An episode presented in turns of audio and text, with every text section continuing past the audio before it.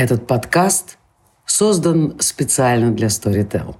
Ищите еще больше интересных выпусков в крупнейшем аудиосервисе. А еще аудиокниги, аудиосериалы, лекции и даже стендапы.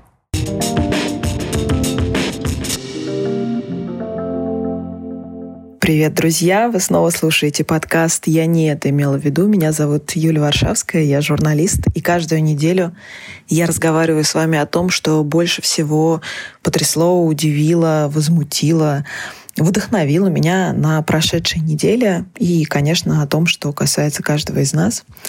И я думаю, что мы с вами все не это имели в виду, когда до пандемии коронавируса хотели побольше времени проводить с нашими близкими – я уверена, что вы не это имели в виду.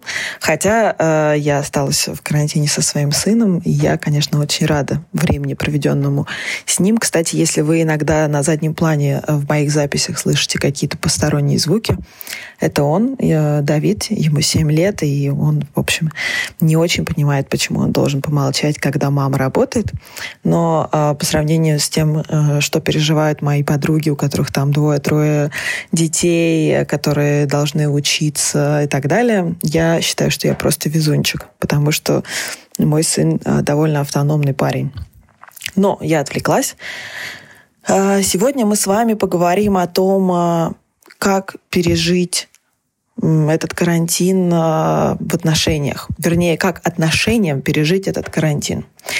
И э, у меня в этом смысле сейчас э, нет такого опыта, потому что я оказалась эм, сыном, но я знаю, что в том же Китае на, по-моему, 30% увеличилось количество разводов э, после пандемии. У них, как вы знаете, ее уже закончили. И вообще все жалуются, что очень тяжело. И я решила накануне нашего подкаста, буквально вчера вечером, провести опрос в своем Фейсбуке. У меня довольно активный Фейсбук.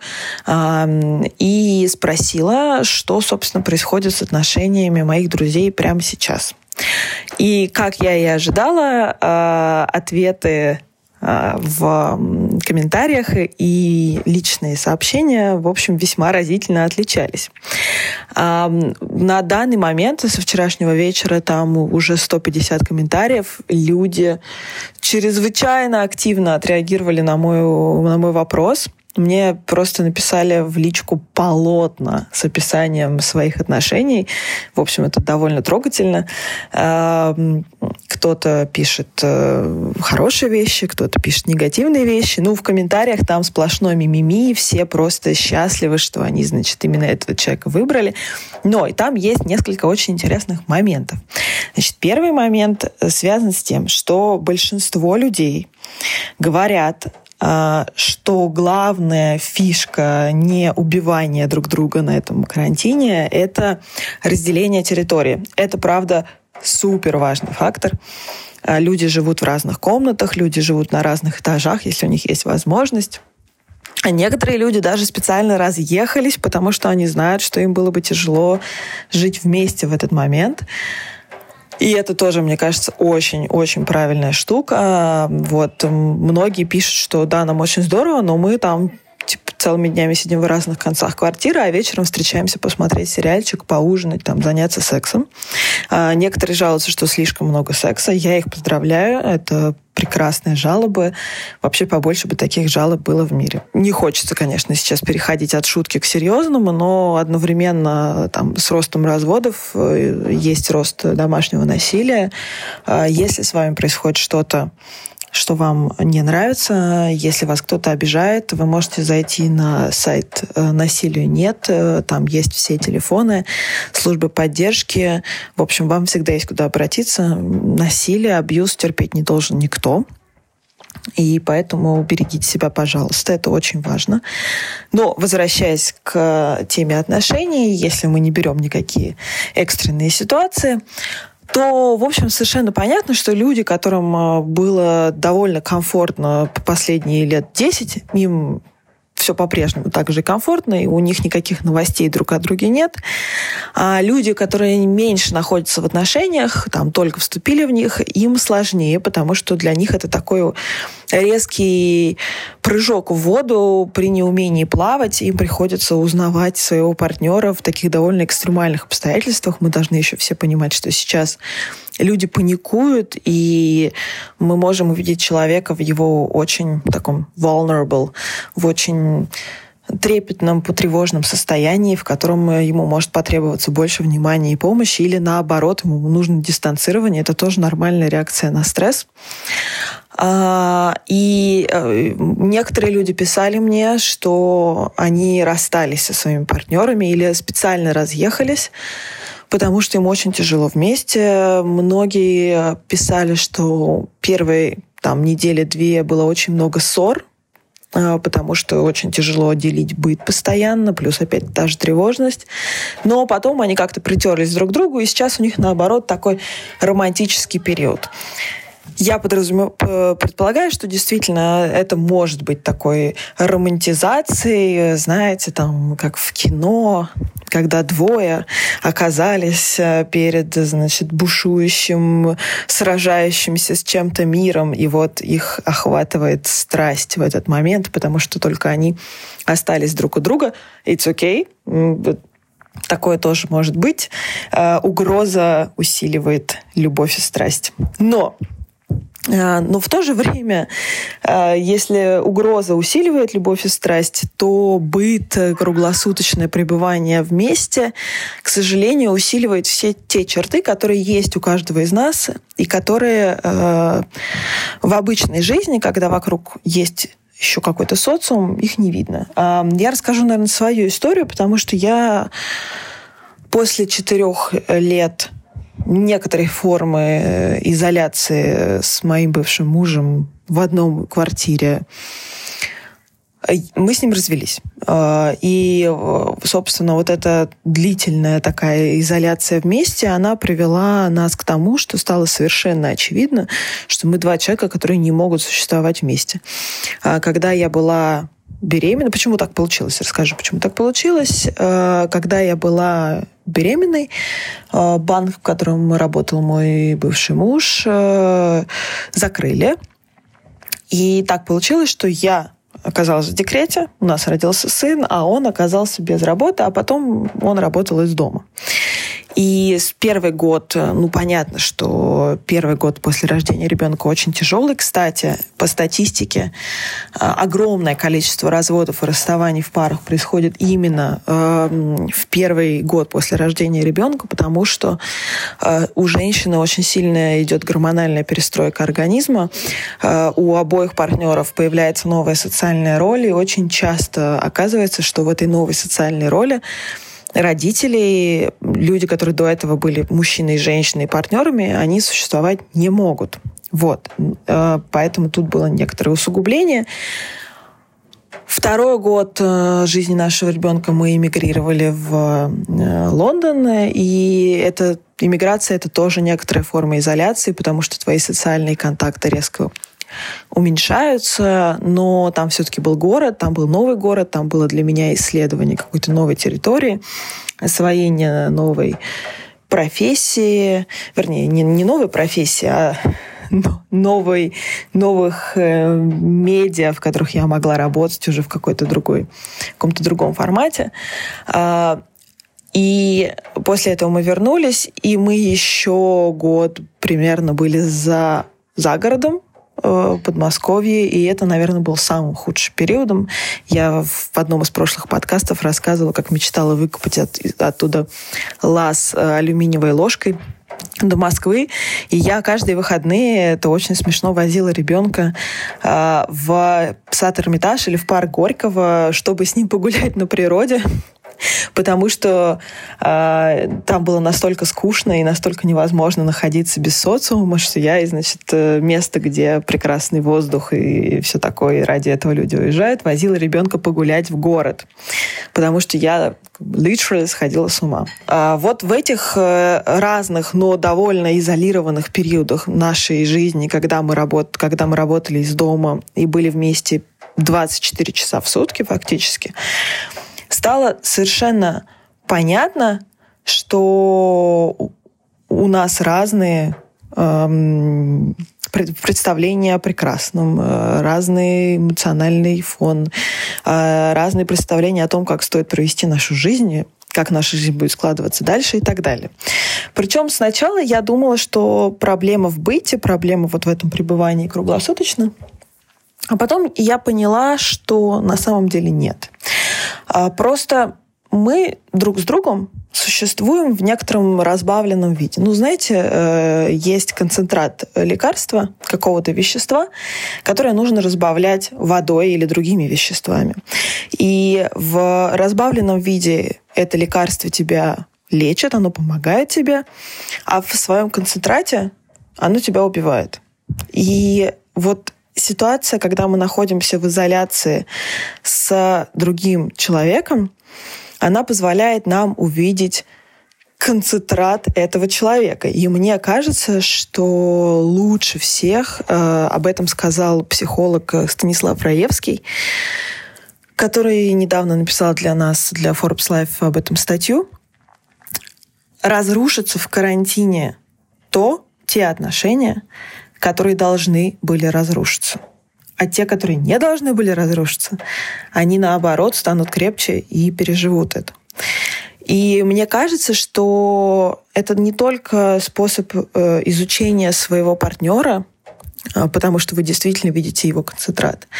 Но и это способ изучения самого себя, о чем я говорила в нашем первом выпуске, потому что я, например, за вот эти годы изоляции вместе со своим бывшим мужем поняла, что я вообще не очень предназначена для совместной жизни с кем бы то ни было. Потому что совместная жизнь с кем бы то ни было, это помимо обнимашек э, за просмотром сериала э, и какой-то там совместный отпуск, это еще и бесконечная череда компромиссов.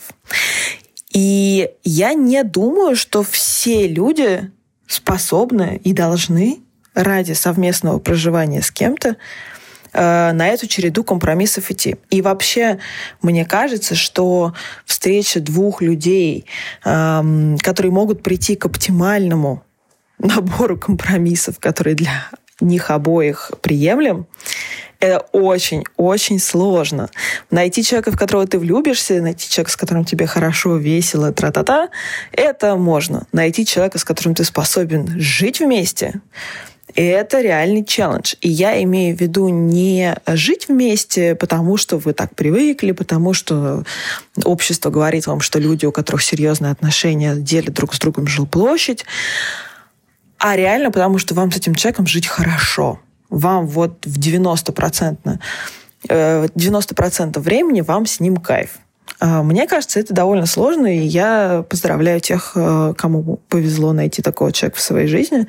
Берегите его, э, не пускайте его выбрасывать мусор Вернее, наоборот, давайте ему возможность тоже иногда выбрасывать в мусор в эти тяжелые дни, чтобы он дышал воздухом. Мне кажется, что есть какое-то количество довольно автономных людей, людей, которые хотят, могут жить одни, и для которых просто совместное пребывание постоянно с другим человеком оказывает э, очень тяжелое воздействие на их психику. И самое карантин это самое время, чтобы понять, не являетесь ли а вы таким человеком, б не является ли таким человеком ваш партнер, и отнестись к этому и к первому и ко второму варианту с большим пониманием.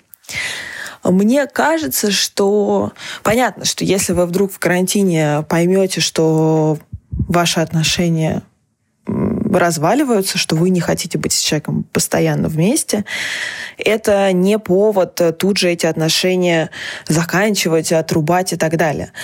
Но, может быть, это повод перенести их в иную плоскость. Возможно, вам не нужно жить вместе, Возможно, вам нужно время от времени встречаться. Может быть, вам подходит гостевой брак. А может быть, вам нужна квартира, э, где есть очень такие сепарированные друг от друга комнаты. А может быть, вам нужен дом, где есть два разных этажа. А может быть, вам вообще нужно жить в соседних квартирах. Вот я свою идеальную, если мне когда-нибудь захочется э, с кем-нибудь эм, войти в какой-то более тесный контакт, э, чем мне хочется этого сейчас – то я бы, наверное, предпочла жить с человеком в одном доме, но на разных этажах, в разных квартирах. И вечером бегать друг к другу э, на свиданке, э, посмотреть тот самый сериальчик или поужинать, или еще что-то. Вот, или жить в соседних домах. Я вот так представляю себе идеальные отношения. А, но у всех по-разному, кому-то наоборот нужно постоянное общение. Ну вот карантин самое время, чтобы это понять. А, я, конечно, в общем, исходя из своего личного опыта, наверное, не очень оптимистично, но э, из того, что я прочитала у своих друзей в этих 150 комментариях, я, конечно, вижу, что вот это пребывание с другим человеком в такой сложной ситуации дает э, им э, силы, и даже несмотря на то, что бывает тяжело, и люди ссорятся, и они выясняют, что на самом деле этот концентрат другого человека им не очень комфортен, э, они хватаются за эту возможность быть в этой ситуации с кем-то и хотя бы, ну, не бояться, если что-то случится, что этот человек, там, не знаю, ночью вызовет тебе скорую. Мы прекрасно понимаем, что есть еще одинокие люди, у которых этого нет, у которого нет постоянно проживающего рядом партнера. Мне кажется, очень важно в таком случае, чтобы у вас были тесные крепкие связи с кем-то, кто не живет с вами, с вашими друзьями, с вашими родственниками. Ну вот, э, например, э, там моя лучшая подруга не брала трубку, а, наверное, в течение суток или половины дня, и я очень испугалась и начала ей там еще раз звонить. Она взяла трубку, и я подумала в этот момент, что нам нужно друг друга чекать, э, потому что, ну, мало ли что, ты плохо себя почувствовала, там у тебя температура 40 или еще что-то. Мне кажется, что вот в этой ситуации, если у вас нет рядом живущего с вами человека, нужно быть на постоянной связи с кем-то, кто, если что, сможет э, приехать, помочь и так далее. А, и вообще просить о помощи в данной ситуации это нормально. Вот мы с вами хоть и живем в состоянии очень похожем на тюрьму, но мы не живем по принципу «не верь, не бойся, не проси». Мы живем в мире, где пандемия э, нас социально разъединяет и в то же время объединяет. И мы должны друг другу помогать. Вот. Поэтому, дорогие друзья, я своей всей этой длинной речью хочу вас призывать к тому, чтобы вы внимательно присмотрели к себе э, в этом карантине и к тем, с кем вы живете, и не расстраивались, если вдруг оказалось, что вы э, не очень приспособлены для жизни с этим человеком. Это нормально. Не мочь и не хотеть жить, существовать и находиться 24 часа с кем-то другим, это нормально, потому что люди существа автономные. Просто у кого-то степень автономности больше, а у кого-то меньше. И к этому нужно относиться с пониманием философски, снисходительно и с любовью. Потому что если вы любите человека, как я говорила в прошлом нашем выпуске про любовь, то вы любите и его автономность тоже. Поэтому живите счастливо, живите вместе или раздельно, главное не болейте. До следующих выпусков. thank you